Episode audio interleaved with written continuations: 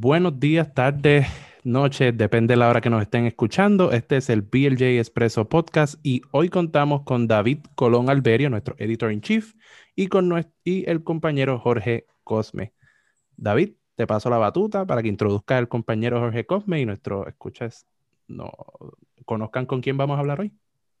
Bueno, pues primero que todo, muchos saludos a todos los, y todas los que nos están escuchando. Eh, saludos a mi compañero Jafet Molina y a mi compañero Jorge Cosme.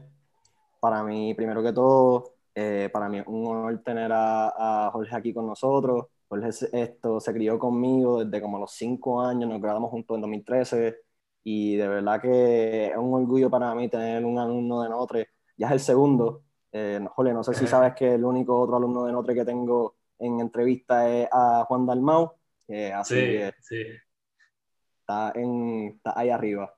Pues mira, eh, rápido. Eh, mi compañero Jorge tiene un bachillerato en ciencias naturales con concentración en nutrición y dietética y una segunda concentración en gerencia de operaciones y suministros de la UPR Río Piedra.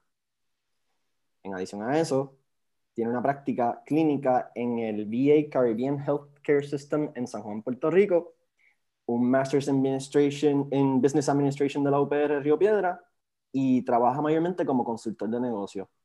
Jorge, ¿tú crees que nos podría, ¿verdad? antes de empezar, hablar de lo que hace en forma general para que nuestro, eh, los que, nuestra audiencia, los que nos escuchen, eh, sepan más o menos qué es lo que hace? Claro, claro, y, un placer, pues, eh, la primero, gracias por la invitación.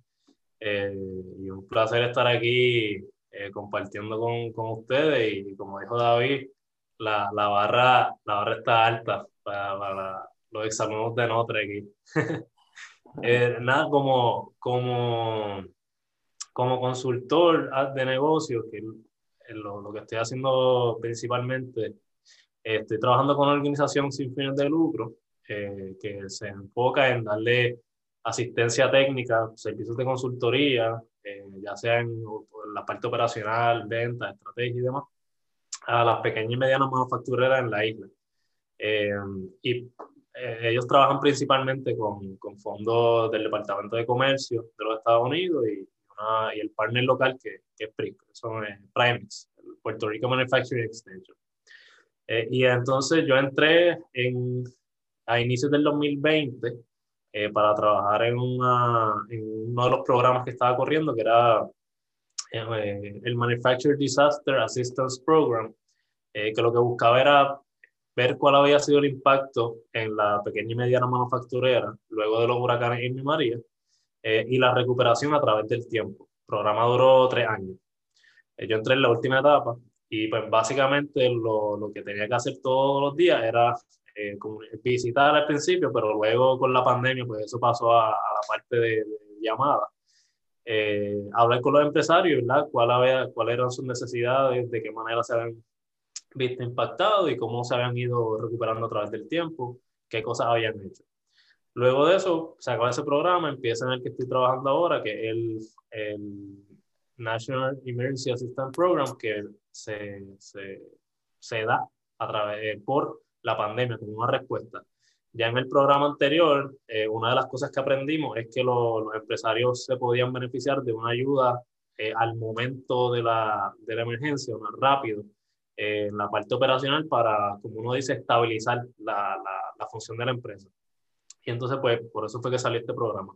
Y al inicio del programa, pues igual, todo era llamando para ver cómo había, cómo la, la situación de la pandemia eh, había estado afectándolo en su, en su operación. Eh, y ¿verdad? Eso, era, eso es lo que hago ahora, básicamente todos los días, hablar con empresarios, cuáles son sus necesidades, de qué manera han, sido afectados por los eventos, y entonces eh, justificarle, básicamente justificar el por qué se podrían beneficiar de alguna ayuda para así ofrecerse. Ok, perfecto. Eh, pues más o menos ya entienden lo que hace Jorge a nivel micro, pero antes de nosotros, ¿verdad?, coordinar toda esta actividad, esta entrevista, cuadramos en que queríamos ir desde lo macro hasta lo micro. Y para poder entrar en cuanto a Puerto Rico y las, los temas de seguridad alimentaria la producción local, todo esto que tiene que ver con la manufactura de alimentos y los pequeños empresarios, primero tenemos que explicar de forma general el marco jurídico mercantil a nivel internacional y cómo Puerto Rico se inserta en él. Jorge, ¿tú podrías ahondar un poco sobre eso? Sí, la... por lo menos Puerto Rico, eh, dada su naturaleza, ¿verdad? con la, su relación con los Estados Unidos de territorio, a la hora de, de Estados Unidos establecer algún acuerdo, eh, en este caso los tratados de libre comercio, eh, por default, la, la, regla general es que Puerto Rico cae eh, como o recibe los beneficios o, o, tiene que acogerse a lo que, a lo que la negociación que Estados Unidos haya hecho. y entonces, pues ahí el primer asunto es si tenemos alguien en esa mesa de negociación que esté velando por los intereses locales. Em, y pero ahora mismo, eh, la última vez que verifiqué, había unos 20 tratados de libre comercio y, eh, y, por lo menos con 20 países.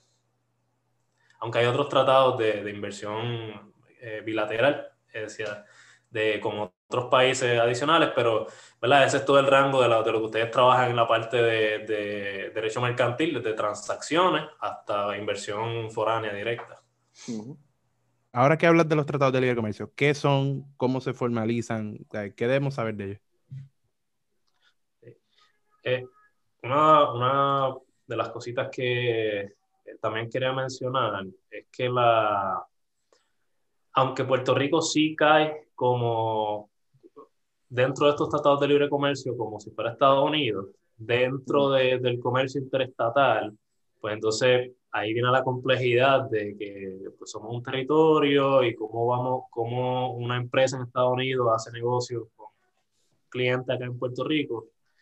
Eh, yo ah, tuve la experiencia hace poco que compré unos equipos electrodomésticos y cuando me llegaron, pues la dirección era un, sitio, me imagino con un almacén en Estados Unidos, pero tenían toda la documentación que tiene que tener un producto que viene de otro país.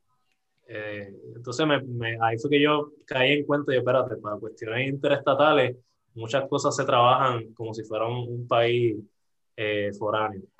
Pero en cuanto a los tratados de libre comercio, pues esto yo creo que es la herramienta o una de las, de las piezas clave que han permitido la globalización como nosotros la conocemos hoy en día. Eh, son, ese, son una, una manera de, lo, de, lo, de, las naciones, pues, disminuir, reducir o, por lo menos aplanar el, el terreno del campo de juego entre la, los, los, comerciantes, el comercio entre esos países. Eh, la, el factor básico siempre al que viene a la mente pues son las tarifas, los aranceles, que es una manera de pues, los, estados eh, recoger eh, dinero, recoger fondos para su arca. Eh, pues la mayoría de las veces se habla, lo primero que se habla en estos tratados de libre comercio es eliminación o reducción de aranceles para algunos productos, los productos que pues que, sean, que nos convenga o, que, lo que más comúnmente se, se, mueve entre el área. Sí, este, los, los, que se, los que más se muevan y los que, va, como vamos a negociar, pues entonces me van a, tal vez me vayan a pedir que, que disminuya o, aumente algún, alguna tarifa, algún producto, eh, que yo tal vez no lo quiera hacer, pero pues eso es parte de la negociación.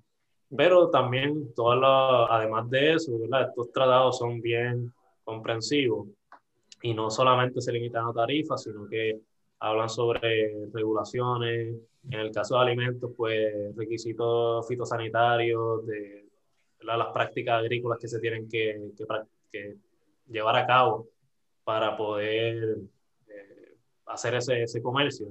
También, que a lo, me imagino que a algunos de sus escuchas les interesará mucho la parte de propiedad intelectual, es muy importante porque sí queremos abrir los... ¿verdad? Esto es cuestión de acceso, queremos tener acceso a más mercado, a más capital, a más productos, eh, pero queremos proteger nuestros activos y si en una economía como la de Estados Unidos y Puerto Rico va por la misma línea, que mucho de su, de su, de su actividad comercial es eh, en base a servicios que a la misma, a su vez, llevan este, algún tipo de propiedad intelectual envuelta, pues tú necesitas proteger eso, porque tampoco es para regalarlo.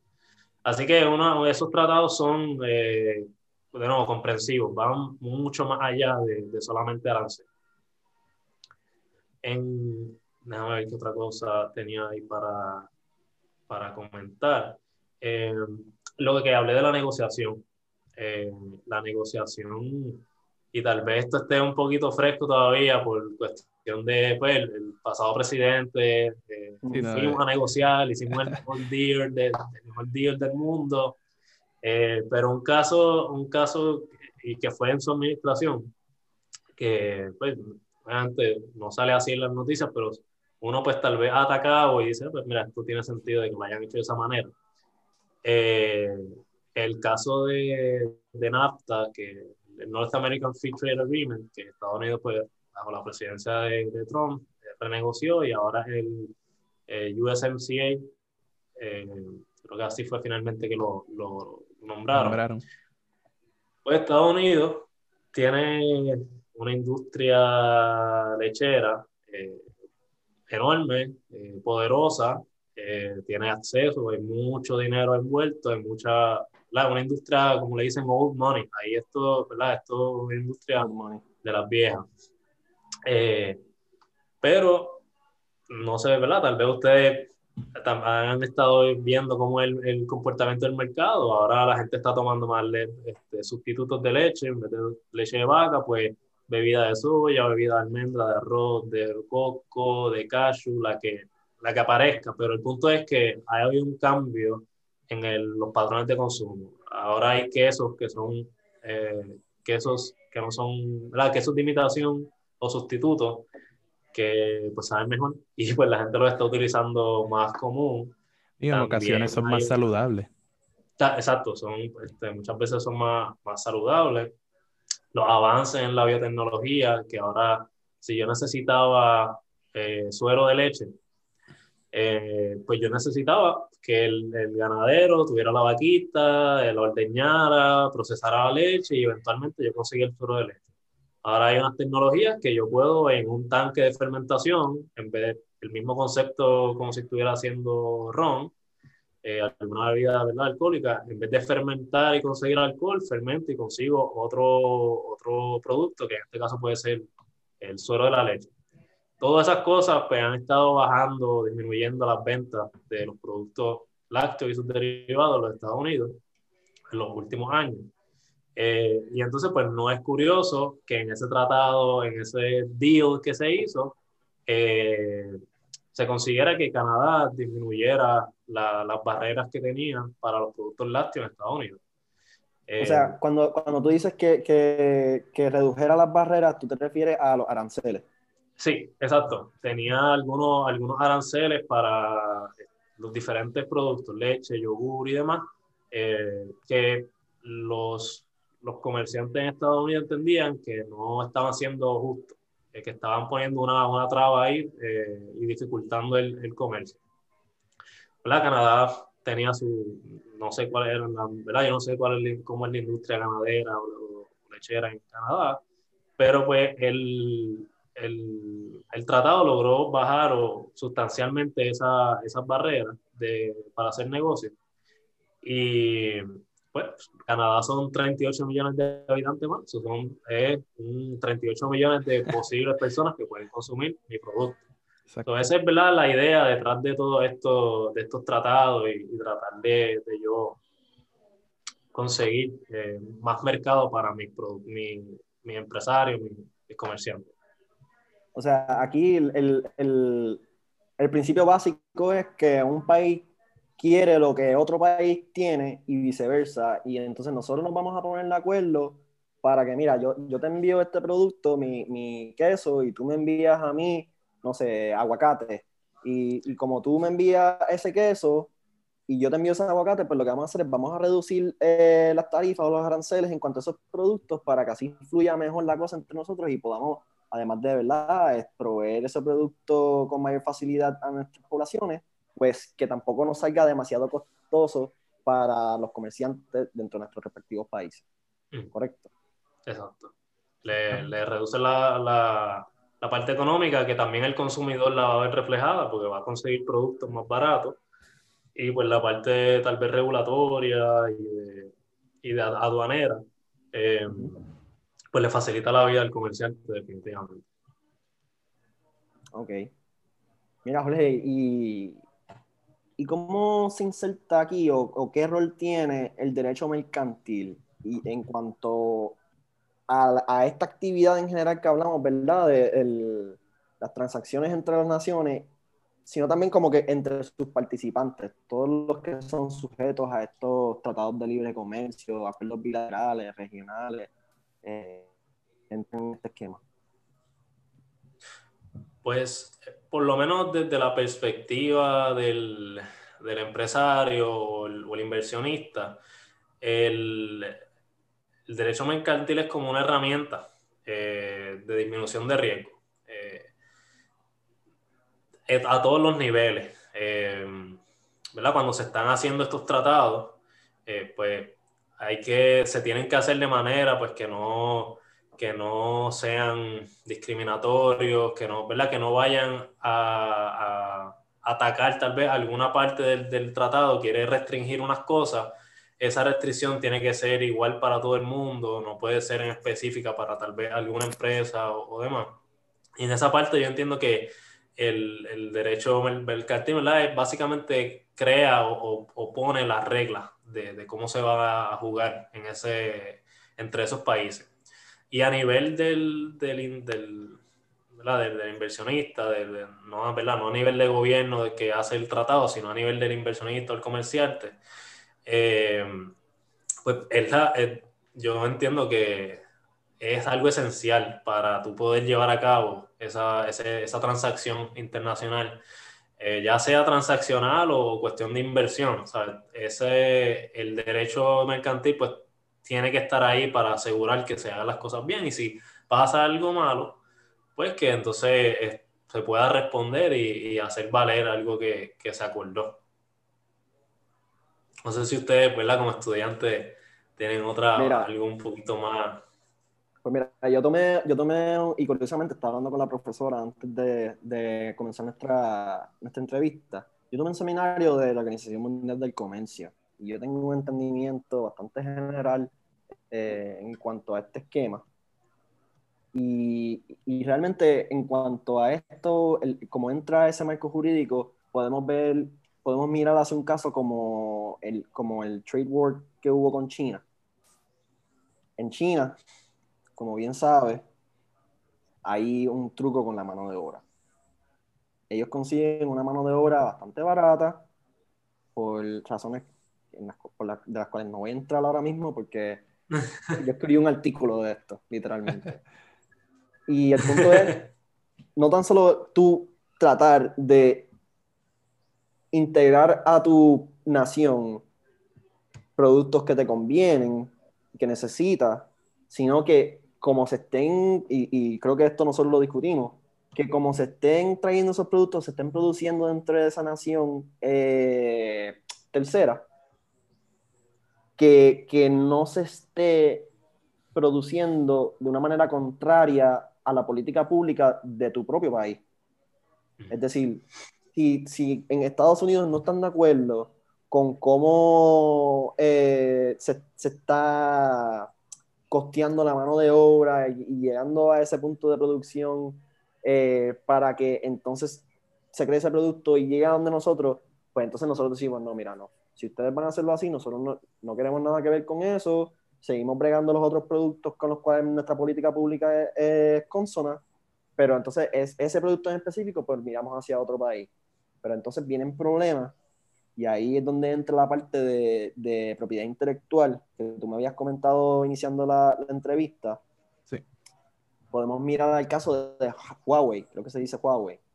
Huawei, sí, el eh, teléfono yo no sé si ustedes estaban pendientes a ese issue, que la, la CEO o dueña en Estados Unidos la tenían, no sé si fue que la, la arrestaron como que en libertad condicional, la tenían en la casa, eh, un revolú por eso mismo de que se estaban robando propiedad intelectual y eso creó un problema eh, a nivel, ¿verdad? De esto, mercantil internacional, eh, que es, el tipo de cosas que trata de evitar ese ordenamiento. ese esquema que, no, que, que, crea, por ejemplo, entidades como la Organización Mundial del Comercio. Sí, y, y ahí el, el, problema que ocurrió en esa situación era que es que China no tiene el, mejor historial de respetar lo que son el derecho de patentes en Estados Unidos. Lo usan para, para hacer sus productos en China. Y pues nada, si tú le das una protección de 20 años a un empresario en Estados Unidos, China no lo respeta y lo vende internacionalmente, pues... Mm. no, no lo Ahí, por ese lado, eh, otra Parece que China tiene montones de historias. Había, yo llegué a escuchar un reportaje de, era caso de propiedad intelectual, pero de semilla, de, ¿verdad? Para agricultura. Pues tú tienes una población que tienes que alimentar, pero tu conocimiento, tu expertise, tu, tu, tu tecnología agrícola no está a la par con las demandas de tu población y pues tú quieres, como país, pues tú quieres que eso poder satisfacer esa necesidad. Eh, y hubo un caso de una, una empresa eh, china que estableció ciertas subsidiarias, como uno diría, media nebulosa. Eh, y, ajá, y entonces hubo, había gente que estaba en, en, Estados Unidos tras, metiéndose a fincas que eran fincas pues, experimentales de compañía.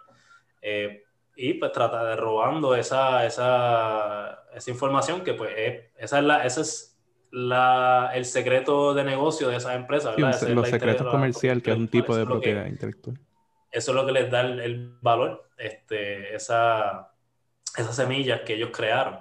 Eh, que hay, hay muchísimos casos y yo creo que todo este, como dijo David, trade war que, que hay, porque eso no, no ha acabado, eh, trae a colación entonces los peligros o, la, o, las amenazas que pueden haber cuando, eh, ¿verdad? cuando hacemos esto, estos tratados y no todas las partes lo, lo respetan como quisiéramos que se respetara. Bello.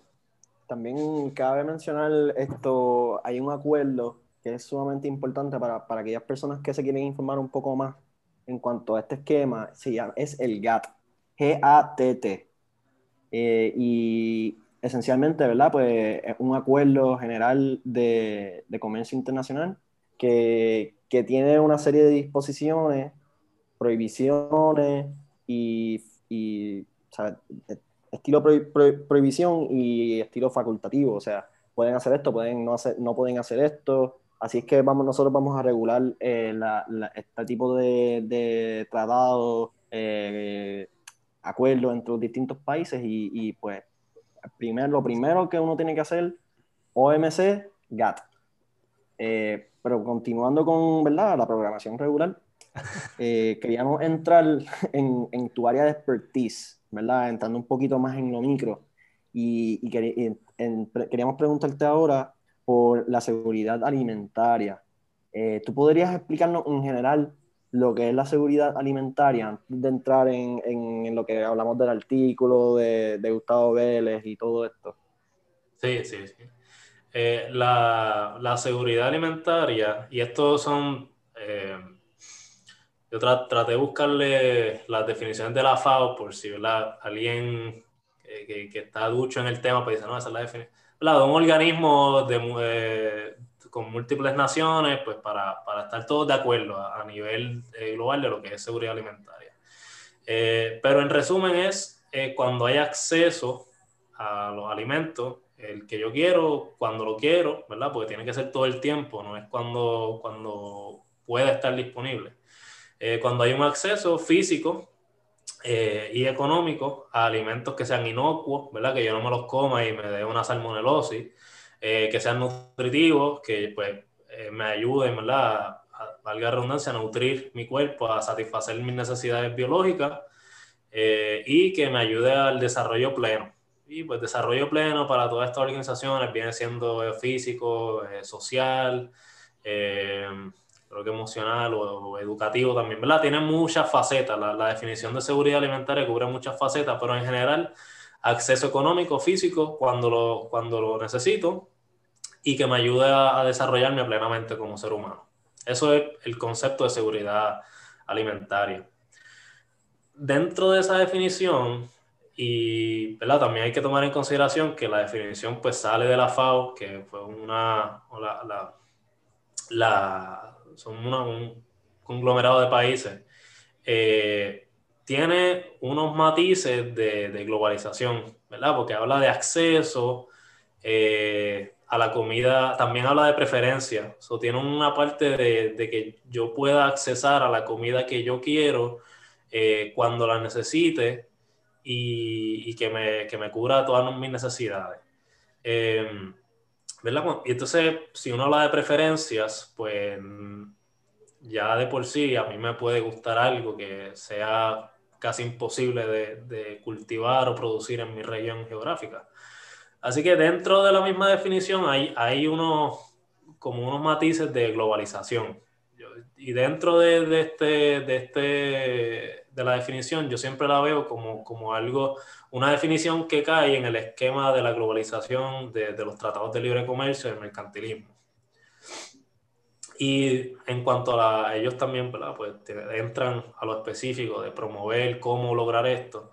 Ellos sí, pues abrazan, uh, digo abrazan, acogen o promueven que los, los, países hagan uso de las mejores tecnologías que tengan eh, para poder satisfacer la, la, demanda de alimentos eh, y que sea más, para aumentar la productividad y, y demás. Ok. Eh gracias por explicarnos más o menos lo que es. Ahora quería entrar un poco más en el tema de Puerto Rico. Sí, eso, eh, eso mismo era lo que, que, que, quería explotar aquí, este, eh, discutiéndolo. Este, este me necesita preguntar esto. ¿Qué tú crees que es mejor para Puerto Rico? Porque estamos en la discusión de globalización, seguridad alimentaria para un país que básicamente lo, lo tiene que traer todo de afuera. ¿Qué hacemos? ¿Qué tú crees que es mejor? Sí, eh, de esa discusión yo creo que, que todas, la, todas las industrias, todas las disciplinas están teniendo esa misma, esa misma pregunta, o sea, están haciendo esa pregunta, ¿qué vamos a hacer? Porque claramente la, la, situación de la pandemia mmm, cogió la, la, globalización y le expuso muchas debilidades que como que dábamos por sentado, que no, era, no nos preocupaban. Eh, y dentro, y esto viene ya de, de un tiempo, yo por lo menos en, durante el tiempo que estuve, bueno, técnicamente todavía estoy, pero no he pisado el recinto de un año y pico. eh, lo, bueno, yo en cuando. por lo menos en, en el tiempo del, del bachillerato eh, hay, hay un grupo eh, de, de, estudiantes y tengo muchos eh, colegas, ¿verdad? estudiantes también de nutrición que, que estaban allí. Hay, hay como una, un, el huerto, huerto semilla creo que se llama. Y pues ellos llevan ese mensaje de la, de, de la soberanía alimentaria. Y este concepto de la soberanía eh, alimentaria también nace de una, no, no nace, pero las primeras veces que, que se, se, hizo como popular fue también en una actividad de la FAO. Ellos le damos la declaración de Neil Lenny, no sé exactamente ¿verdad? si esto es una región, una persona, eh, pero básicamente lo que, lo que predica la soberanía alimentaria es que, alimentaria es que un país eh, pueda producir todos los alimentos que, que necesitan sus, sus habitantes, eh, utilizando unas técnicas agroecológicas. Eh, también tiene un aspecto de, de, de, no darle el control o el poder de los alimentos o de los recursos, entiéndase las tierras y las semillas, a empresas eh, que tal vez no son de capital local, o sea, gente, empresas con poder foráneo, ¿verdad? de afuera, eh, puedan tener algún control sobre lo que nosotros finalmente vamos a comer. Y en resumidas, ¿verdad? cuando tú lo resumes, es casi, casi, casi una antítesis del, del, de, la, de la globalización. Es el, el local en inglés es que le dicen localism. No sé si la traducción exacta en español es localismo. Es como nacionalismo en cuestión de la, de la teorías y cómo pensamos sobre la alimentación. Ajá, es algo, eh, eh, pero el punto es que, que, es como recuperar el control, recuperar el poder de, de, la, de, de nuestros medios de producción de, de, comida y de cómo la vamos a vender, a distribuir, qué queremos sembrar, ¿verdad? Si no, no, es que tenemos que comer lo que se esté produciendo, sino lo que nosotros queramos sembrar aquí. Eh, y ese otro, ese otro campo, o esa, sí, ese otro campo de pensamiento, esa otra escuela, eh, yo la veo que ha surgido como una alternativa a, las, a los problemas o debilidades que tiene eh, la globalización dentro de, de, este marco. Sí, yo, yo, yo noté lo mismo y, y, con ejemplos sencillos, vamos, muchas naciones después del COVID eh, cuando vieron sus supply chains este, sufriendo de esa manera, se vieron bien tentadas a traer la manufactura, a traer la producción a sus países. Y el mejor ejemplo fue Estados Unidos con su, la administración pasada, con las políticas de America First, eh, que, que, querían traer varias cosas hacia atrás. Así que eh, es difícil y yo entiendo que la globalización no debe frenar, ¿verdad? pero eh, sí deben de diversificar un poco para que esos riesgos de los supply chains no sean tan terribles. Esa, esa es la, yo creo que esa es la, la clave y, de, y, concuerdo, ¿verdad? Con, lo que dijiste. El, el riesgo, no podemos depender, como, ¿verdad? Como país que siempre se, y creo que esto es lo que iba a mencionar David, de que se importa el 85% de, de, la, de los alimentos y demás.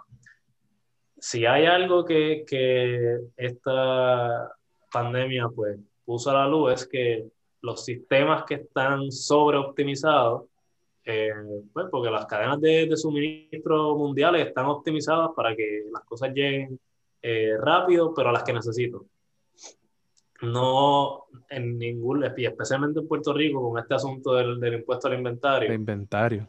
No hay, ajá, no hay un incentivo, no hay un incentivo para yo tener un, inventario, un stock para un inventario uh, disponible. Yo sin case pasa algo que no llega en dos semanas.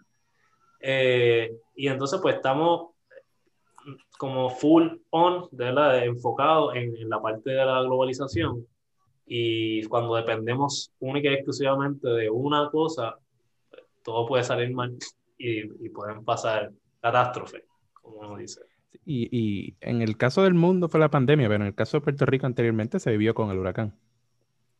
Eh, se vio la interrupción en entrada de cosas a Puerto Rico.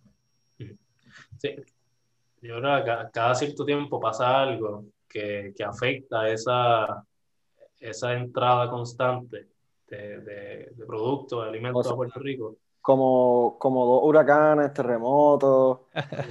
Se hundió, una, una vez se hundió una barcaza y, y escasearon productos. O sea, constantemente nosotros hemos tenido situaciones que nos recuerdan, maybe no sea lo mejor para ti depender única y exclusivamente de traer alimentos.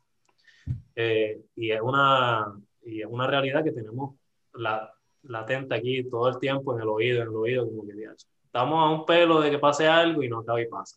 Pues yo te quería comentar sobre eso, porque precisamente hace dos o tres semanas, ¿verdad? Yo estaba con, conversando con, con, una persona que, que conocí y él me estaba, él tiene una postura independiente. Él cree que Puerto Rico debe ser autosuficiente, que debemos entonces producir, como, como tú dices, el concepto de la soberanía eh, alimentaria, ¿lo dije bien? Sí.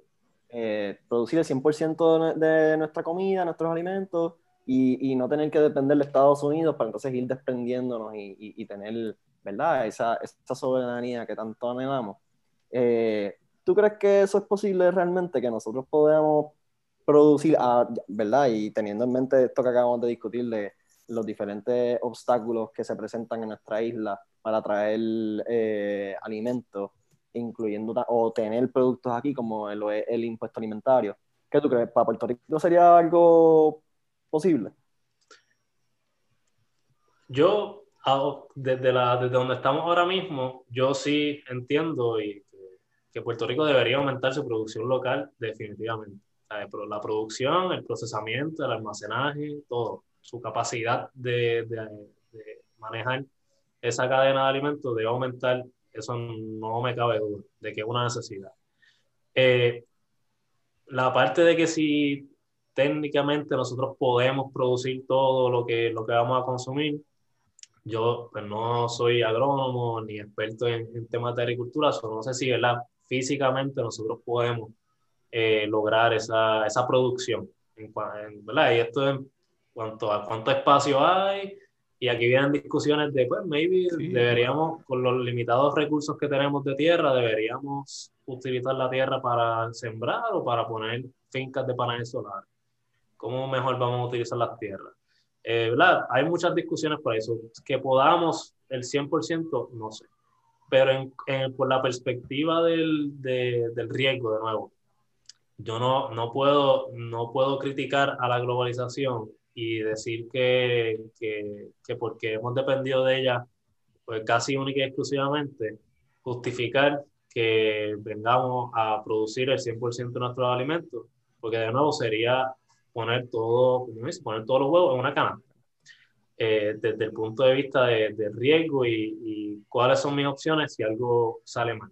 Ya, hemos, ya estamos acostumbrados a ver, pues, eh, qué puede pasar con, una, con las cadenas de suministro, ¿verdad? Eh, cierra una planta en Estados Unidos porque hay COVID y escasea tal vez algún producto, alguna carne o algo así. Eh, pero la producción local pues no está exenta de, de riesgo.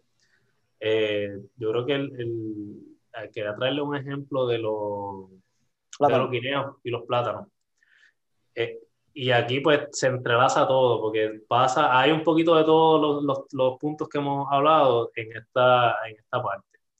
Eh, los, los, guineos y los plátanos, pues por lo que pude ver en, en algunos de los tratados, se, se manejan igual, porque este, necesitan las mismas condiciones, son igual de delicados eh, y demás. Así que en, en los tratados de libre comercio de Estados Unidos, pues fuera hasta donde yo sé, Estados Unidos no es un productor de plátano y guineo. Eh, la mayoría de su, de su plátano y los guineos lo, lo importa. Y la excepción somos nosotros.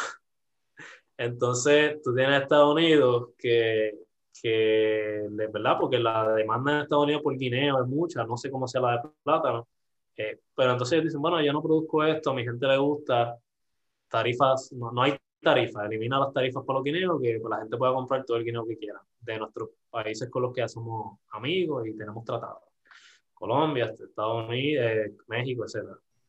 Muchos países de, Latinoamérica que, son productores de plátano y guineo.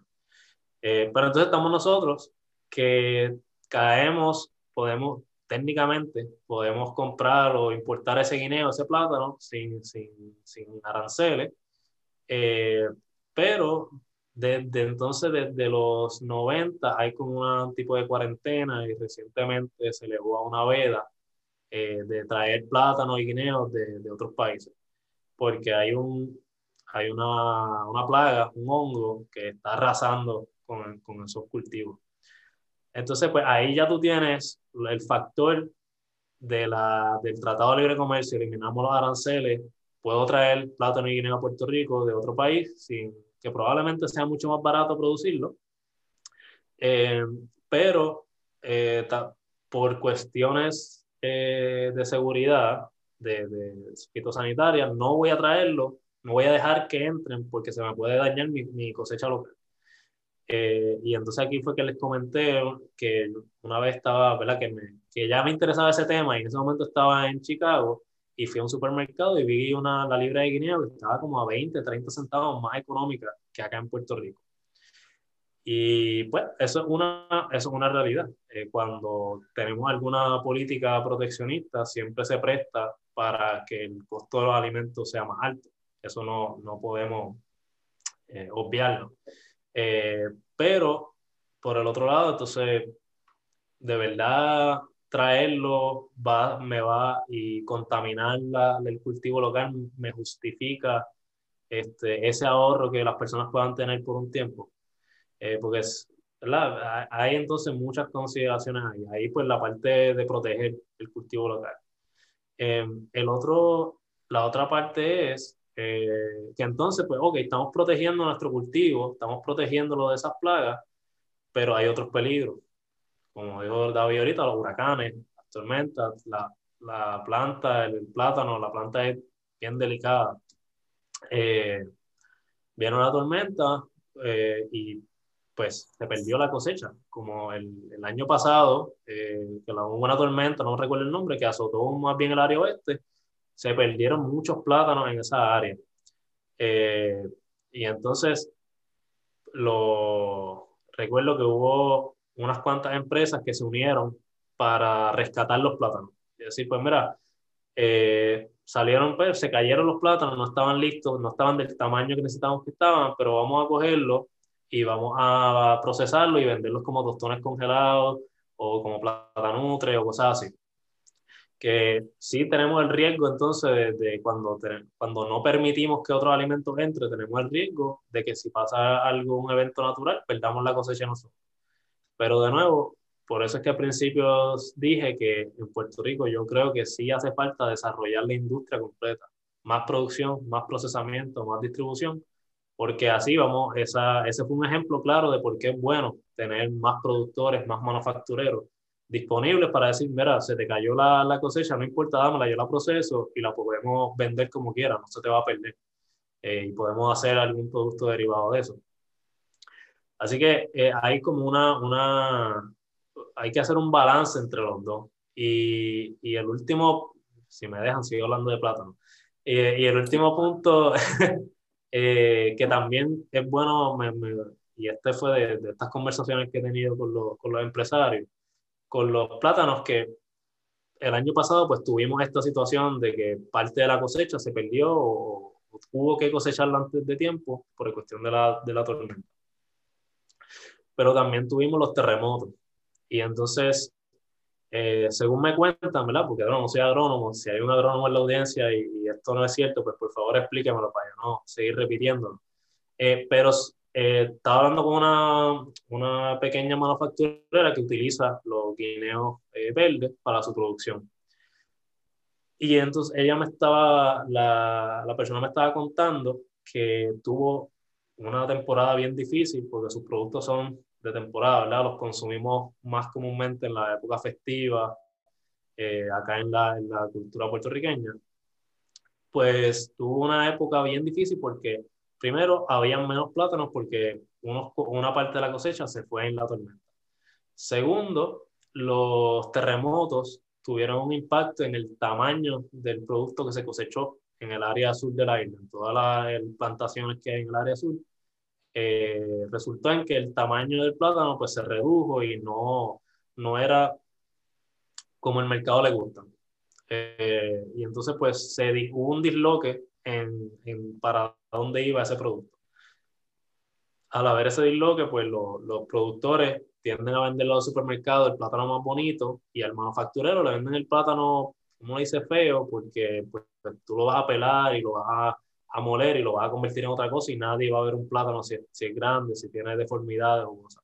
En la góndola, a los supermercados les gusta tener plátanos uh, simétricos. Pues en el esfuerzo de lograr venderle ese tipo de plátano a los supermercados, los productores de, de guineo y plátano, pues tuvieron que, que empezar a escoger. De lo poco que tenían, empezar a escoger para los supermercados. Lo que quedaba para los manufactureros era muy poco y pues como hay poco y todo el mundo quiere, porque es época festiva, se consume mucho en Puerto Rico, aumentaron los precios. Eh, ¿Qué opción le quedaba a esta manufactura? Pues digo, ¿dónde más venden plátano? Fue a los productores de la montaña. Los productores de la montaña no, no se vieron tan afectados, tenían más disponibilidad. Y pues economía 101, la demanda estaba por el techo, la, el suplido estaba bien bajito, estaban bien caros los precios, el precio de los, de los de los guineitos eh, y de los plátanos. Y pues entonces, la, la, ya como, ¿verdad? Uno para este tipo de productos se, se hace una negociación de precio y me lo vas a dar a este precio para yo poder sacarle este margen y demás. Eh, pues la persona tuvo que recurrir a importar eh, plátano ya procesado. Tú puedes importar plátano procesado. Lo que no puedes importar aquí en Puerto Rico por la veda es plátano fresco. No, o sea, no puedes traer un racimo. Tienes que traerlo eh, como en el supermercado, tú compras las, las bolsas de, de, tostones ya prehechos. eso lo puedes traer de otro país. Ese producto tal vez viene de Ecuador o Costa Rica o algo así. Lo que no puedes traer es plátano fresco. O sea, ya tuvo que, la persona tuvo que ir a comprar el plátano ya procesado de otro país e importarlo. Eh, que, pues, el, el, como ella pudo resolver fue importando y pudo hacerlo fácil y rápido de, de hoy para hoy por cómo está estructurado, estructurado estos tratados y, y, la facilidad con que nosotros podemos hacer eso, ese negocio. Así que por eso yo no soy partidario de, no, este es el camino y tiene que ser 100% globalización eh, y, mercantilismo, ¿verdad? Transacciones, yo te vendo este producto, tú me vendes el otro.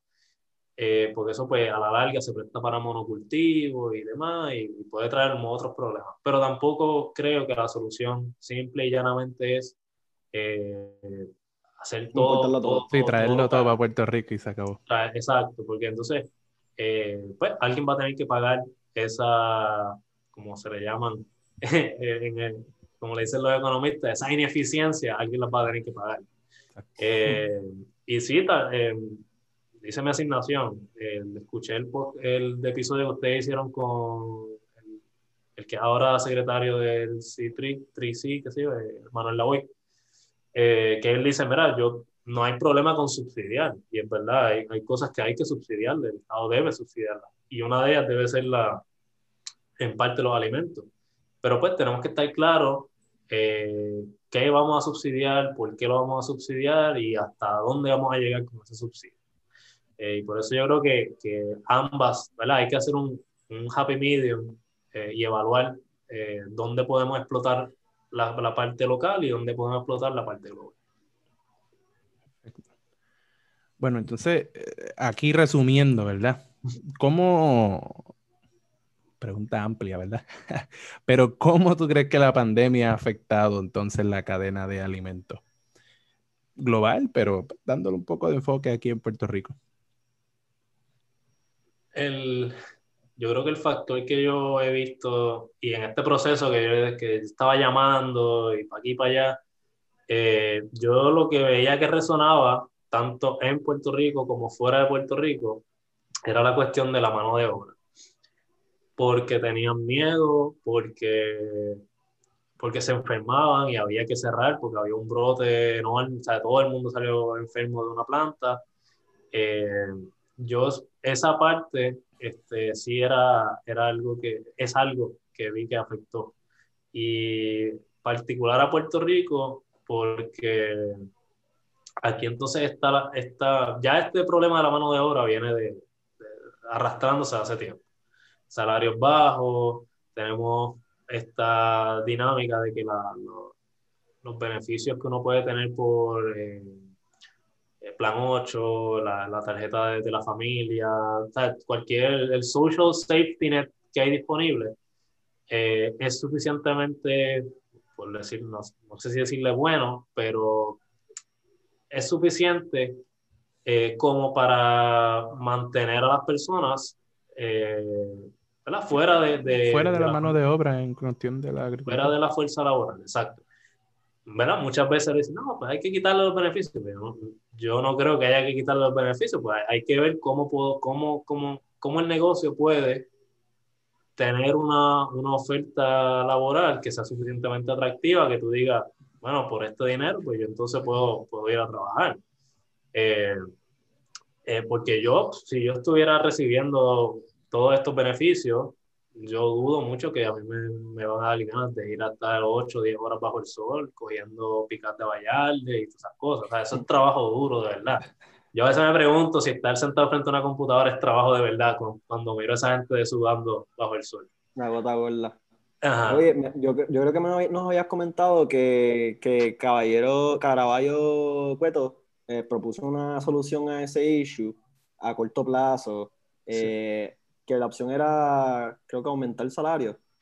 Sí, si no me equivoco, y, ¿verdad? y esto soy yo siguiéndolo por, por Twitter, eh, él habló sobre lo, aumentar el salario ¿verdad? a corto plazo, para, pues, porque así es que como puedes atraer mano de obra a corto plazo, por lo menos, pues mira, te voy a dar más dinero.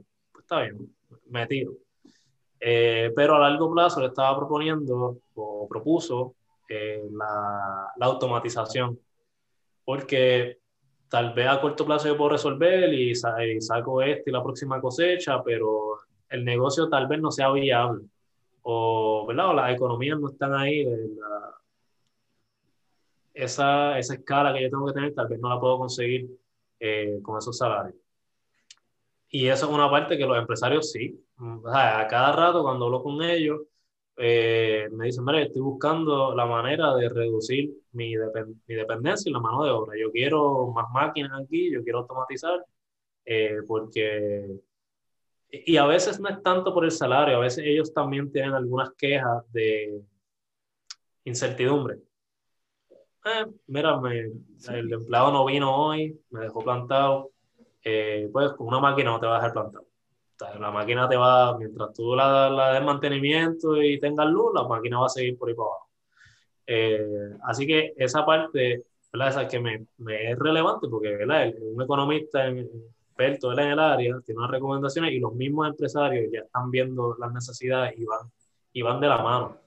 Así que eh, eso me, me parece curioso y, y, pues, ¿verdad? Volviendo a la pregunta, eh, la, el impacto entonces de la pandemia, tú le, le, pones esta preocupación a la gente de que pueden ¿verdad? enfermarse con este, este virus y llega, hay un aumento en las ayudas que se desembolsan, llegan los 1.200, 1.200, los 600, aumenta los beneficios de la tarjeta, para aquí y para allá.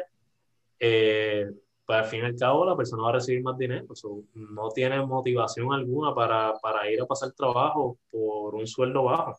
Eh, y yo ya a veces llamaba, he hablado con agroempresarios que me dicen, mira, yo pierdo 20 mil pesos a la semana, no sé si a la semana o al mes, pero anyway, es bastante dinero. Eh, pierdo porque no tengo, no, no, me da, los empleados que, que me llegan no me da para cosechar. Eh, Así que ese yo creo que ha sido el reto más grande, la parte de, la disponibilidad de la mano de obra.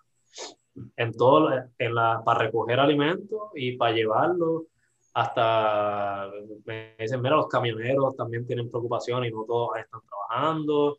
Eh, la gente del almacén no está recibiendo gente, se fueron todos de cuarentena. Eh, que la disponibilidad de la mano de obra, yo creo que ha sido una de las cosas más que más fuerte le ha dado a la industria local. Entonces, podemos entrar al tema de, de importar mano de obra. Es, sí. Eh, entiendo que, que ¿verdad? Uno, uno, puede traer trabajadores extranjeros y, y, ¿verdad? Siempre, siempre y cuando cumplas con ciertas condiciones, le proveas, como tú nos habías explicado, eh, le, le, proveas ciertas condiciones de, eh, qué sé yo, vivienda, mm además de transportación. transportación. Sí, tienes que, eh, eso, eh, aquí, pues, ¿verdad? Por lo, como salió en las noticias recientemente, pues parece como si fuera algo nuevo, están trayendo gente de otro país. Pero pues, eso es una práctica que en Estados Unidos lleva, yo creo que ya eso es modus operandi, casi como, ¿verdad? Day to day, eso es lo que se hace para poder eh, darle comida a todo el mundo. Eh, y pues tú sacas, tú vas al departamento de agricultura y sacas la licencia, ¿verdad? Tú tienes que haber un due process, tú tienes que hacer una oferta, tienes que ir, mira, de verdad, no conseguí gente, ofrecí estos beneficios, ofrecí este puesto, nadie quiere cogerlo y pues el departamento dice, pues está bien, vamos a darte el permiso de traer a otra persona. Eh, tienes, ellos le, yo entiendo que es el mismo departamento de agricultura que, que determina cuánto es lo menos que tú le puedes pagar para que no afecte los salarios locales y que a la misma vez sea justo para el, el empleado que viene de, de otro país.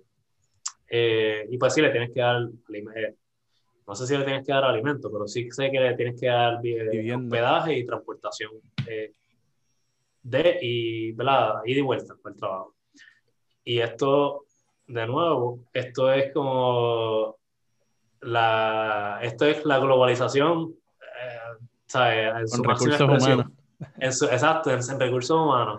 Eh, que ahora, ahora con la pandemia es más común, porque entonces ahora nosotros podemos, a mí, bueno, ojalá, ¿verdad? Me contratan ahí a ofrecerle servicio a una empresa al otro lado del mundo y yo no sé, estoy trabajando para una empresa en España o, alguien en Nueva York me contrata y puedo trabajar desde mi casa. Así que lo único que hay de diferente es que uno lo trabajo a través del internet y el otro voy físicamente a recoger los productos, pero es el mismo concepto. Eh, y entonces, pues, de nuevo, ahí llega, ¿qué pasa? ¿Verdad? Eh, me pueden dar eh, más, ¿verdad? Puedo tener más cosecha, una cosecha más estable, porque pues esta gente no, no, es como que tienen opciones, ¿verdad? Llegaron aquí a trabajar y pues van a ir a trabajar.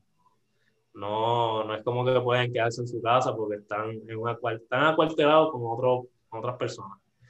Eh, pues, ¿verdad? Me pueden dar más producción, puedo reducir mis costos y demás. me pueden dar, ¿verdad? Alimentos más económicos, que es lo que, la, lo que uno aspira, ¿verdad? Tener alimentos económicos para poder usar el dinero en otras cosas. Eh, y entonces, pero entonces viene la, la, la, pregunta de qué pasa si, eh, si hay, por ejemplo, esto fue, y esto sí en Estados Unidos se vio más, hay cuarentena, este estado puso una cuarentena, este county puso una cuarentena, eh, no, puede, no puede entrar, no puede salir. Eh, tal vez, yo no sé si al principio llegaron a, a, poner como unas restricciones de, yo no me acuerdo bien si llegaron a poner restricciones de, ah, personas que vengan de este país no pueden, no pueden entrar a, a Estados Unidos. Sí. Eh, hubo, hubo, esas restricciones, no sé si particularmente era por COVID, pero sé que lo había con, con país, ciertos países musulmanes. Eh, no sé si eso, ah, fue, eso, fue durante la administración pasada eh, por cuestiones de, de recibir las visas y esas cosas con países, pues, nada, por razones que sí. Pero entiendo que sí la hubo con el COVID también. Sí, yo, yo sé que al principio hubo, hubo, pero verdad, independientemente si la, si llegaron a pasar o no, pero ¿sabes? estás trayendo gente de otro país. Eh, los vuelos, si no hay vuelos, si todo está, si, si no hay vuelos saliendo, ¿cómo los vas a traer? Este, pues porque la aerolínea, la aerolínea puede decir, mira, no, yo no voy a operar porque es que yo no voy a, no hay vuelos, no hay demanda de, de vuelos para que yo voy a operar, ¿de dónde los vas a traer? Si de momento no hay aerolínea, vas a tener que buscarte algún jet privado, ¿sabes? ¿Cómo lo vas a hacer? Eh, mm. También si, si hay algún tipo de, o si, si yo traigo trabajadores eh, de, de, un país, eh, vamos a decir que es de México, y se detecta un, un, una cepa nueva, un virus nuevo, una enfermedad nueva, y como ya aprendimos de esta pandemia, pues automáticamente trancamos las la fronteras para que no se riegue el virus. Que, y, y mis empleados estaban, salían mañana y hoy trancaron. ¿Qué voy a hacer? Pues, ¿De dónde voy a sacar toda esa mano de obra? Eh, ¿Sabe que hay, hay muchas cosas que a veces, muchas veces pensamos que son poco, son posibles, pero que son bien poco probables. Eh, y pues decimos, nada, eso, tacho, si eso pasa, y de momento pasan, y es una catástrofe, porque ¿cómo vamos a resolverla? ¿De dónde voy a sacar 50 personas para, para trabajarle el campo? Que, porque ya no, no me, ¿sabes? Eh, no es lo mismo yo tener un, un, pool de personas que van y vienen en un área, a yo por decirles, mira, ni vengan, porque yo voy a traer mis trabajadores de otro lado, y de momento, por alguna razón, no los puedo traer, y de dónde yo voy a volver a tocar puertas de nuevo. ¿Quieres venir a recoger? ¿Sabes? Es otro esfuerzo completamente. Mira, Jorge, perdóname que te interrumpa, pero creo que, la, que, que una buena pregunta para continuar con esta discusión, ¿verdad? Eh, y seguir afinando, es cómo entonces se entrelaza esta problemática de la mano de obra con esos dos principios que esbozamos al principio de, de seguridad alimentaria y soberanía alimentaria. O sea, ¿cómo entra ahí? Eh, la parte de traer empleados de mano de obra a otro país, yo estoy bastante seguro que, que cae en el campo de la globalización y estoy bastante seguro que el lado ¿verdad? Si lo vemos como una doctrina, porque en, el, en el, la declaración de Nayeli, donde se esboza, ¿verdad?, el que es soberanía alimentaria, eh, sí habla de, bueno, habla no, lo dice explícitamente, estamos en contra de la World Trade Organization, estamos en contra de, de los tratados de libre comercio, eh, todo ese andamiaje ellos usan la palabra neoliberal y, ¿verdad? Todas esas esa, cosas. Esta, este principio, esta doctrina no la, no, la favorece, está en contra. Eh, y la seguridad alimentaria busca más bien, ¿verdad? Como busca darle el poder a la, a la persona, ¿verdad? Si tú vives aquí en Puerto Rico, ellos están buscando que el puertorriqueño sea el dueño de la tierra, que sea el dueño de la, de la, de la semilla, que sea el que sepa cómo se trabaja, porque aquí viene esta parte de la enajenación del, del trabajo y de, ¿verdad? Tú estás tan enajenado que yo creo que, no sé, ¿verdad? Yo por lo menos no sé cómo se nada de la tierra. yo hablo de comida todo el día, pero yo no sé sembrar nada. Eh, ¿Sabes? Todo ese conocimiento de cómo trabajar la tierra, qué hay que hacer, si hay que rotar la semilla, ese, el, el, concepto de la soberanía alimentaria busca devolver esa, esa unión. Y definitivamente eh, yo entiendo que no es algo que, que, uno ni consideraría bajo, ese, bajo esa premisa. Eh, pero a la misma vez, eh, si nos cerramos a eso, pues ¿qué opción tenemos?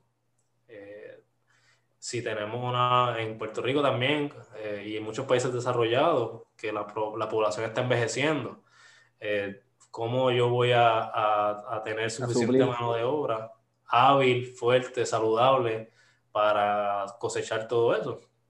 Eh, así que es bien, eh, yo veo algo bien complejo, pero, pero sí, tiene, tiene, el argumento tiene sus méritos, ¿verdad? De, de uno devolver ese contacto.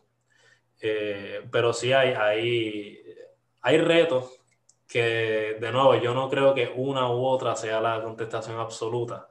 Este, pero definitivamente tenemos que tener un, un, pool de trabajadores agrícolas que sepan cómo hacer este trabajo, que conozcan, porque si perdemos esa, esa mano de obra con conocimiento y destreza, una vez eso se pierde, ¿cómo nosotros volvemos a... sí, volvemos al problema, volvemos a ese problema de tener que importarlo todo. Ajá, estamos, exacto, estamos importando, importamos el alimento, ahora estamos importando la mano de obra. Eh, y esa, esas destrezas, esas habilidades no es algo que tú, eso le dicen, ¿verdad? Que le dicen unskilled labor y demás, pero esas son destrezas que se aprenden y, y esos trabajos tú los aprendes eh, llegaste y, el que sabe hacerlo te enseña y dice, mira, tienes que cortarlo así, y sale bien, porque si no dañaste la mata y perdimos los chavos. Eh, que, que, es una opción y es una opción, ¿verdad? Que, que, tiene su espacio, pero tampoco creo que sea una... que debamos, ah, no, aquí no hay trabajadores locales agrícolas. No creo que eso deba ser una algo a que aspirar. Debemos tener esa, esa fuerza ahí, ese core de personas que puedan trabajar la tierra acá que sepan y tengan la habilidad. importantísimo. Yo espero de verdad que, que, de alguna manera, no sé, educación, diversificación, pero algo en esa línea debe de ir. Hace, ¿verdad? Hace, no sé, hace unas semanas atrás, entiendo, que pasó, sucedió lo del canal de Suez con el Evergreen. No sé si viste de esa noticia. Sí, sí. Pero, el canal quedó bloqueado por completo. la casa quedó este, en callar. ¿Este tipo de evento afecta de alguna manera a Puerto Rico o al mundo? ¿Qué tú nos puedes decir de esto? Sí, esa, ese tema, ese tema del, del, Evergreen allá en, creo que eso es entre Egipto y, y, Afganistán, creo que son los países que están acá al lado. Eh, en el, en el campo de, la, de las cadenas de suministro, eso fue como una...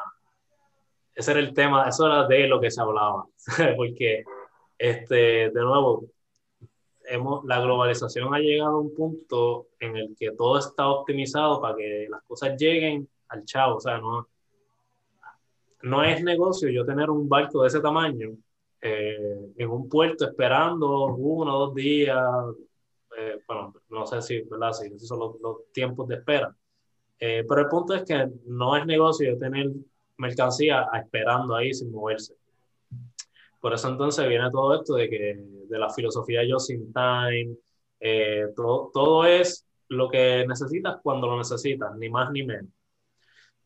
pasa esto, se bloquea ese canal y tienes esa otra manada de flota de barcos ahí eh, esperando. Estancados. Yo no sé si algunos llegaron a coger la ruta por el sur de África, eh, pero mm, esos, esos canales, eh, yo no, recuerdo la cifra, pero ese canal por ahí pasa yo no sé cuánto por ciento de, de, la, de la, mercancía global que se, que se, que se mueve globalmente. así que un impacto puede tener. No sé si ahí pueden venir este, alimentos. Usualmente, ¿verdad? Si, vamos, si estamos hablando de alimentos, por la distancia y el tiempo que, que tardaría en recorrer, muy probablemente yo creo que sean alimentos más, eh, tal vez arroz, ¿verdad? Arroz, eh, una barcaza de arroz, una barcaza de, de, algún grano, algo así por el estilo que tiene un tiempo de duración bastante largo y tú lo mueves en, en eh, pero localmente nosotros tenemos, tenemos riesgos similares. lo que les mencioné ahorita de que no es ni un canal, fue que se, yo, yo creo que fue una tormenta y se hundió una barcaza de estas que venía de Jax, de Florida, a, Puerto, a San Juan, al puerto de San Juan. Y varias semanas después, yo me acuerdo que fui a un restaurante italiano y, y mira, tienes este vino y me dijeron, no han llegado porque es que se perdieron en la barcaza que se hundió. Eh, que esas cosas, de nuevo, nos han pasado y nos pueden seguir pasando. Hubo, hubo una, cuando estaba en el bachillerato, tuve la oportunidad de visitar una empresa que está en el área, bueno, ellos, ellos traen, importan grano, arroz, eh, trigo, maíz, etcétera. Lo procesan y pues entonces lo, distribuyen en Puerto Rico. Y el, el plan manager nos dijo, mira, mi pesadilla más grande es que, que en el puerto aquí de San Juan, que el puerto, eh, ellos están por en uno de esos puertos de ahí, de, Cataño. El área de San Juan, Cataño. El área exacto. Pero que para todos esos puertos, tú tienes que pasar entre el morro y la de Cabo. Entonces eso no sé cuánto, de verdad que no sé cuánto es la distancia de lado a lado, no creo que. No creo que la, verdad que la, que sea tan estrecho, eso no es tan estrecho de que se, se vira y tapa ahí. Pero él nos dijo, ah, o sea, yo, por ejemplo, este, si nos quieren hacer daño, puede venir alguien y, tirar una, como que bombardear, bombardean el morro y, y todo ese debris se cae y tapa el canal para de entrada, porque el canal, esa puerta, de, esa bahía es como un pocket y tiene una entradita así, el morro y la de cabo. Y todo tiene que pasar por aquí.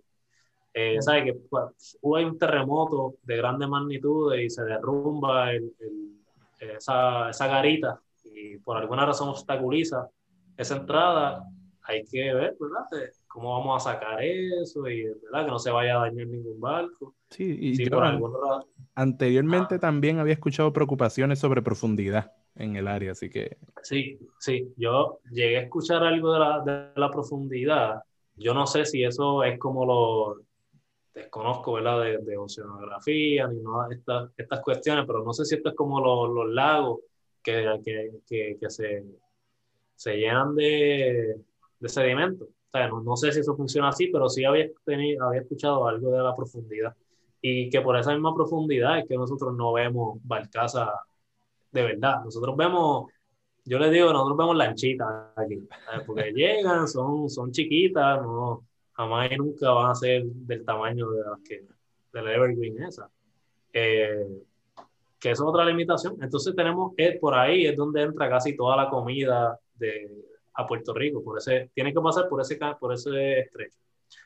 Porque los demás, hay más puertos, hay más muelles, pero son... En Ponce hay uno, ¿no? En Ponce. y la, pero la mayoría, que están, la mayoría que están por el área azul, eh, ¿verdad? Son, yo creo que, no, me, no sé la historia exactamente, pero me parece que son como vestigios de cuando estaba la Corco y demás, porque están, la mayoría están hechos para traer químicos, pues, pues, combustibles fósiles. El de Ponce, eso intentaron hacer nuevo y, y allí está todavía esperando que entre algo. Intentaron hacer, el, ese era el megapuerto, creo que el nombre el megapuerto de Ponce y está allí. Supuestamente, pues tiene como que es state of the art. Pero si no, si no hay mercancía, tú puedes tener la mejor maquinaria del mundo y, aquí se ve bien bonita. Los, los barcos, los barcos es como los vuelos. Si no hay pasajeros que quieren ir a un sitio, pues voy a cortar mi, mi ruta. ¿Para qué voy a ir para allá si no tengo mercancía? Ni, ni para llevar ni para traer. Así que, eh, así que la mayoría entra por esa área y tenemos ese riesgo también. Así que ese es otro punto, ¿verdad? Eh, las barcazas siempre está el dilema de, de las compañías que hay como un bueno, lo, hace poco creo que estaban hablando hasta de un antitrust en, en, esa, en esa operación, porque son, eh, son, creo que son tres empresas que, que operan ahí y básicamente no tienen mucho, no, no tienen que preguntarle a nadie para para decidir algo. Eh, que eso también es otra preocupación que siempre ha estado. Eh, así que eso, ¿verdad? La parte de la globalización. ¿Cómo, cómo entonces mitigamos ese riesgo? La respuesta sería, pues mira, abre el otro puerto, ten de Ponce, porque si pasa algo arriba, puede ir abajo. Diversifica. Podemos decir que diversifica es la, la, palabra clave del día. Diversificar, diversificar el, eh, exacto. Pero eso requiere mucho más que, que, simplemente, ah, vamos a abrirlo, a ver qué pasa. Tiene que haber mercancía y pues ahora mismo no, parece que, parece que no hay suficiente mercancía para yo poder decir, vamos a operar pues mira, Jorge, eh, ya para ir cerrando un poquito, esto quería recalcar que estos temas que hablamos, el tema de la soberanía alimentaria, la seguridad alimentaria, la producción local, eh, que, ¿qué tú recomendarías? O sea, que, que se haga tanto del sector privado, el gobierno, ¿sabe? el sector público. Eh, ¿qué, debe hacer Puerto Rico para mejorar este aspecto eh, ¿verdad? de nuestra, nuestro funcionamiento, nuestro diario vivir? Porque esto es nuestro diario vivir. Eh, yo, como le, había mencionado anteriormente, yo creo que ambos, ambos campos traen, una, traen algo a la mesa, tienen algo que ofrecer. Eh, también, y lo mismo, ¿verdad? No, no, no, creo que sea un asunto de uno o el otro, eh, pero por lo menos si yo le pudiera dar una, también una, una preceptora cuando hice la práctica que me decía, mira, eh, nosotros no podemos cambiar, tú no puedes cambiar el mundo.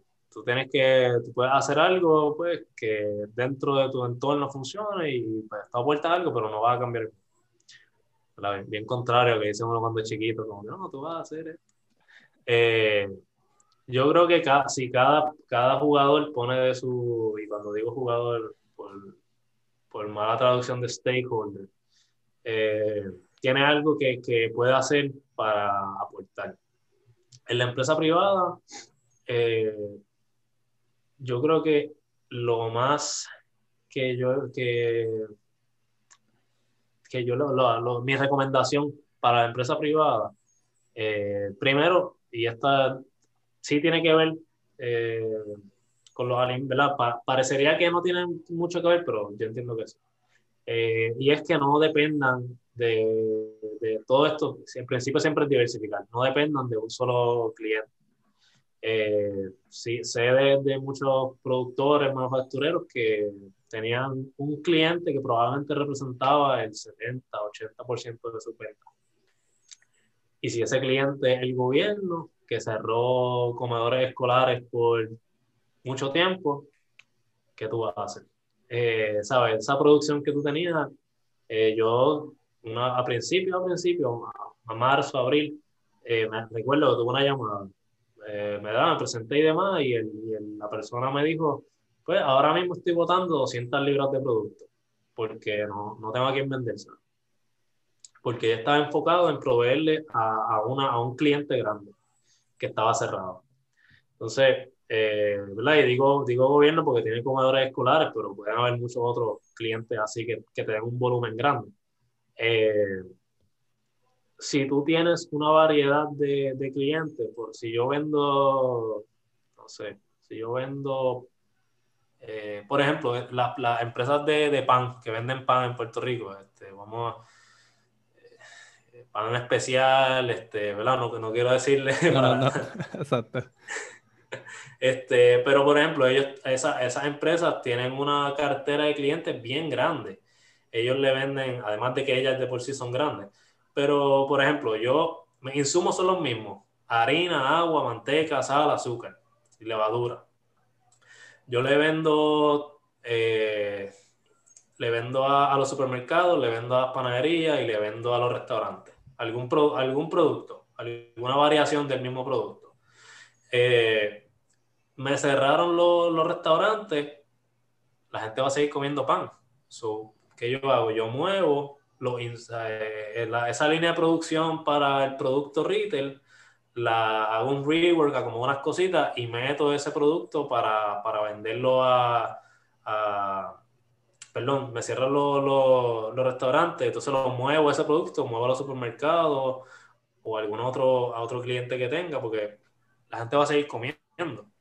Pero si yo, si yo desde el inicio no tengo la capacidad para ajustarme a cambios abruptos, pues voy a perder mi, mi, mi, mi producto, o sea, no voy a poder manejarme eh, para poder eh, llegar al cliente. Así que tengan varias líneas de, de, varios tipos de clientes, eh, comerciales, institucionales, retail, direct, si pueden directo al cliente, porque si pasa algo, lo que si le vendía 15 libras a cada uno, se me cae un, mercado, puedo redirigir esa, esa, comida a otro lado. Así que tengan muchos ¿verdad? mucha variedad de, de clientes. Al gobierno, la queja que siempre nos dan, la que me dan los, empresarios es la, que ustedes siempre han escuchado, permisología, lento, gasté 20, 25 mil dólares en, esta, en preparar esta, esta mini fábrica, todavía no me han venido a, certificar salud y si salud no puedo operar. Entonces tengo el capital ahí eh, muerto porque no lo tengo produciendo, no puedo producir. Eh, eso por un lado y por el otro lado el gobierno sí a través de fondos federales, a través de fondos estatales y demás, sí tiene muchos programas de ayuda, pero tienes que, tienes que ponerlos alineados, Tienes que, no puedes incentivar la, la producción local y comprar a productores locales, eh, y por otro lado, entorpecer que ellos puedan este, llegar a, eso, a esos mercados. Una de, los, de las quejas era, no sé si han visto los mercados familiares, Em, que el departamento es como una alianza entre el Departamento de Agricultura eh, y la, el Departamento de la Familia, no, no, recuerdo bien. La cosa es que van a, a cada a ciertos pueblos y montan, el, el, Departamento de Agricultura monta unas carpas y dice, ah, ah, mis agricultores pueden venir a vender productos aquí, unos agricultores que ellos certifican para ese programa. Eh, y la, la, gente que tiene la tarjeta de la familia puede ir a comprar ahí habían agricultores que hacían buenas ventas ahí, eh, pero pues todo eso se paralizó durante la pandemia. Entonces, ¿cómo, cómo, tú, ¿cómo queremos como política pública incentivar algo si no abrimos el mercado para poder hacerlo? Así que hay que canalizarla y, y, alinear los programas para que sí sean efectivos.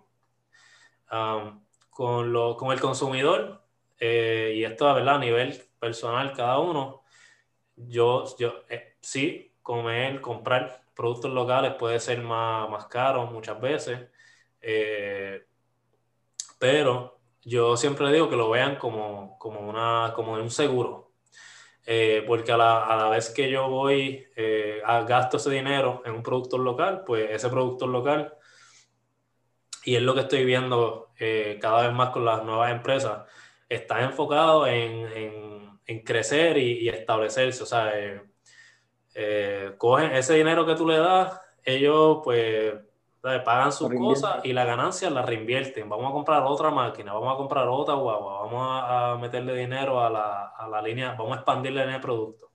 Y eso es, eso lo que eso es como en operaciones le conocen capacity building. Tú vas creando la capacidad y cuando pasa algo, tienes los recursos físicos para poder manejarlo. Tengo espacio de almacenaje, tengo espacio, tengo, eh, todavía tengo disponibilidad en mis líneas de producción, tengo guaguas para poder eh, transportar este, estos productos. Así que véalo como un seguro y una inversión en que si pasa algo, ellos, esos comerciantes locales, productores locales, son los primeros que le van a responder a usted. Y de eso he escuchado 20.000 historias, fábricas de pequeñas de pasteles, de, de, empanadillas, de cosas. Me dicen, mira, después de María, eh, en pueblos rurales, después de María, yo tenía filas frente a mi, a mi fábrica porque ahora teníamos plantas, teníamos, habíamos guardado en el freezer eh, productos y podíamos darle de comer a la gente. Eh, así que esa gente, esos comerciantes le van a responder al pueblo, pase una emergencia, ellos van a estar ahí y van a estar disponibles para alimentar a uno. Eh, y con, con ustedes, ¿verdad? Los, futuros abogados que van a ser expertos en, el derecho mercantil, comercial, ustedes son como los, arquitectos de, todas estas políticas y todas estas medidas que, podemos implementar. Eh, eh, pues en, el área de nutrición se habla mucho ahora de, un tax a, las bebidas eh, soft drinks, a los, refrescos, este, como medida para, para que la gente pues, deje de tomar tanta azúcar y qué sé yo pero eso tiene un montón de, de, complejidades. ¿Cómo tú aplicas eso para que no sea discriminatorio contra una u otra empresa? Eh, y yo creo que ustedes tienen mucho espacio para insertarse por esa área y crear eh, el andamiaje legal para facilitar ese o, a posibilitar ¿verdad? Ese, eso, ese cambio. Ok, perfecto. Ya, Fed, eh, yo creo que ya se nos acabó el tiempo. Si puedes cerrar. Sí, ¿algún detalle más? David, ¿algo más que quieras preguntar a Jorge? O... No, mano, yo, creo que cubrimos todo más o menos lo que queríamos discutir con Jorge. Eh, quería aclarar, ¿verdad? Yo mencioné el GATT, eh, GATT previamente y no di su nombre completo. Es el General Agreement eh, On Tires and Trade. On Tires and Trade, correcto. Eh, básicamente un acuerdo multilateral eh, que se estableció por primera vez en 1947 y para ese tiempo era el International Trade Organization. Ahora el que está es el WTO, que es World Trade Organization, y todavía está vigente eh, bajo, ese, bajo esa entidad. Y, y esencialmente se basa en este principio de reducir barreras arancelarias, eh, globalizar y, posibilitar eh, esto, es toda esta discusión que estamos teniendo. Eh, pero overall, creo que, que, cubrimos todas las bases. Jorge, en verdad te quiero agradecer desde el fondo de mi corazón por estar aquí conmigo. como te dije, para mí es un orgullo tenerte aquí. O sea, es un sueño, un, otro sueño que he cumplido, gracias a Dios y a la Escuela de Derecho de la Universidad de Puerto Rico. No, gracias, gracias a ustedes, ¿verdad? Por, por invitarme, porque dije, déjame, déjame ver quién ha ido, quién ha venido a este sitio. Yo había, había escuchado uno que otro y dije, déjalo, pero antes me tiró aquí a... este, no, no, pero gracias, ¿verdad? Por invitarme y, y, que la gente pueda escuchar algunas...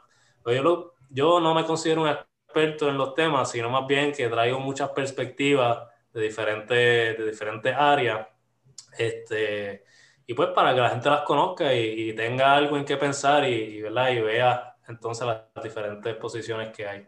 Sí, definitivamente. La próxima vez que, que un compañero me, me, hable sobre este tema de, de, ahora sé que es soberanía alimentaria, pues tengo de dónde agarrarme para, pero, pero esto realmente va a funcionar por X o Y razón. O sea, definitivamente para mí fue muy enriquecedor la, eh, la entrevista y yo, yo, estoy seguro que, que, para la audiencia igual. a, la, a, la, orden, a la orden y, y, pues estos son, estos siempre son temas que van a estar a, son abiertos a discusión, abiertos a discusión y este, yo a mí me gusta ser un poquito más pragmático, pero todos, todos, tienen, todos tienen su valor. Eh, siempre hay, uno, hay unas cosas que funcionan. Eh, y nada, si, si, si, alguien, alguien del público este, la quiere reach out o demás, ahora no tengo una página así de, de Facebook ni nada, pero eh, pues pueden conseguir por LinkedIn, Jorge Cosme, Eh, o me pueden escribir un correo electrónico jorgeycosme.gmail.com Y bueno, me dice, pero escuché, eso que dijiste allí y quiero, quiero hablar contigo, pues está bien, hablamos. Ah, perfecto. Pues nada, muchas gracias David, muchas gracias Jorge por estar esta este día con nosotros. Eh, gracias a las personas que nos escucharon hasta aquí y nada, que pasen buenos días, buenas tardes o buenas noches. Gracias.